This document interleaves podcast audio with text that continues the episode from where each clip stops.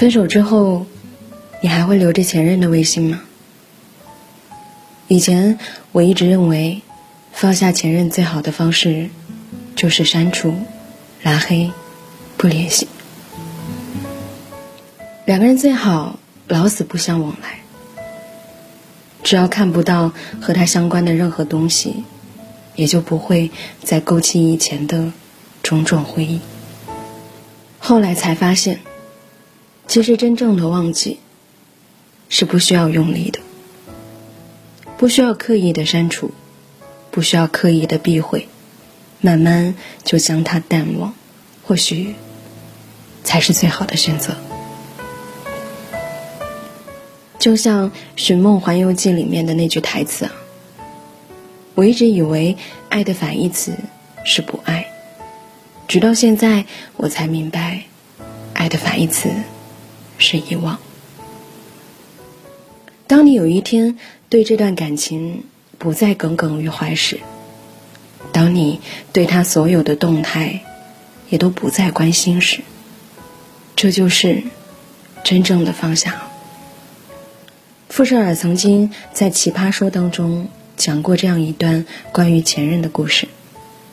他说：“我的前任非常优秀，以前我们在一起的时候，我特别喜欢写博客，我每天写，我天天写。他说：‘你这么努力，总有一天你会成为作家。’十年过去了，我真的出了书。”在全网第一篇阅读量过百万的文章，写的就是对前任的感悟。我的前任跟我在一起的时候是一颗钻石，跟别人在一起的时候也是。而我呢，跟他在一起的时候是一颗石头，但是跟别人在一起，我把自己变成了一颗钻石，因为是他。让我成为了更好的人。其实有的时候，我们也必须承认，我们爱过的每一个人身上，都多多少少有一些闪光点的。他们的出现，也都曾经短暂的照亮过我们的生命。即便后来我们因为各种各样的原因不再相爱了，但那束光带来的影响。永远不会消失。你要知道，真正相爱过的两个人是没有办法完全将对方从自己的生活当中清理出去的。即便你删掉了他的微信，你还会记得所有的聊天记录。即使你不再关注他的动态，你还是会去猜想他现在的生活。你以为的放下。其实，只是短暂的逃避。所以啊，与其在自我欺骗当中难过，不如大大方方的接受这份记忆。就像席慕容在《无怨的青春》里写到的：“年轻的时候，如果你爱上一个人，请你一定要温柔的对待他。”不管你们相爱的时间有多长，亦或是有多短，若你们始终温柔的相待，那么所有的时刻都将是一种无瑕的美丽。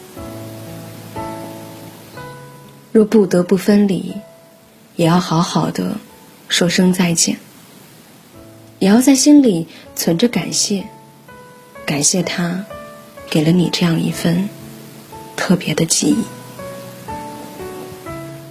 我突然想起前两天在后台收到了一位女孩的留言，看完之后觉得特别感动。女孩是湖北人，今年因为疫情的原因被困在家里三个多月。因为地处偏远的小地方，物资比较匮乏，所以家里并没有充足的口罩。没想到前男友在朋友圈看到了这条动态之后。就赶紧托人送来了口罩、酒精，还有消毒液。其实那一瞬间，女孩的心里是有一点感动的。她说：“两个人在一起有三年多了，最后因为异地而分手。虽然遗憾，但并不后悔相爱。两个人分手之后，其实也没什么联系了，但也没有相互删除或者是拉黑，就这样安静的躺在彼此的好友列表当中。他也没有想到，男生竟然还会关心他的生活。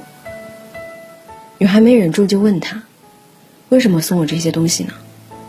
男孩是这样回答的：“虽然我知道我们不在一起了，也不会复合，但我还是希望你能够平平安安的生活。”我想这句话，可能就是我们和前任最好的关系吧。不打扰。但希望你也过得好。从来不以复合为目的，也不会过多的打扰彼此的生活。即便两个人不相爱了，但仍然会期待对方过得幸福。毕竟啊，成年人和小孩子不一样了。我们结束一段关系的时候，可能不会有撕心裂肺的争吵和崩溃。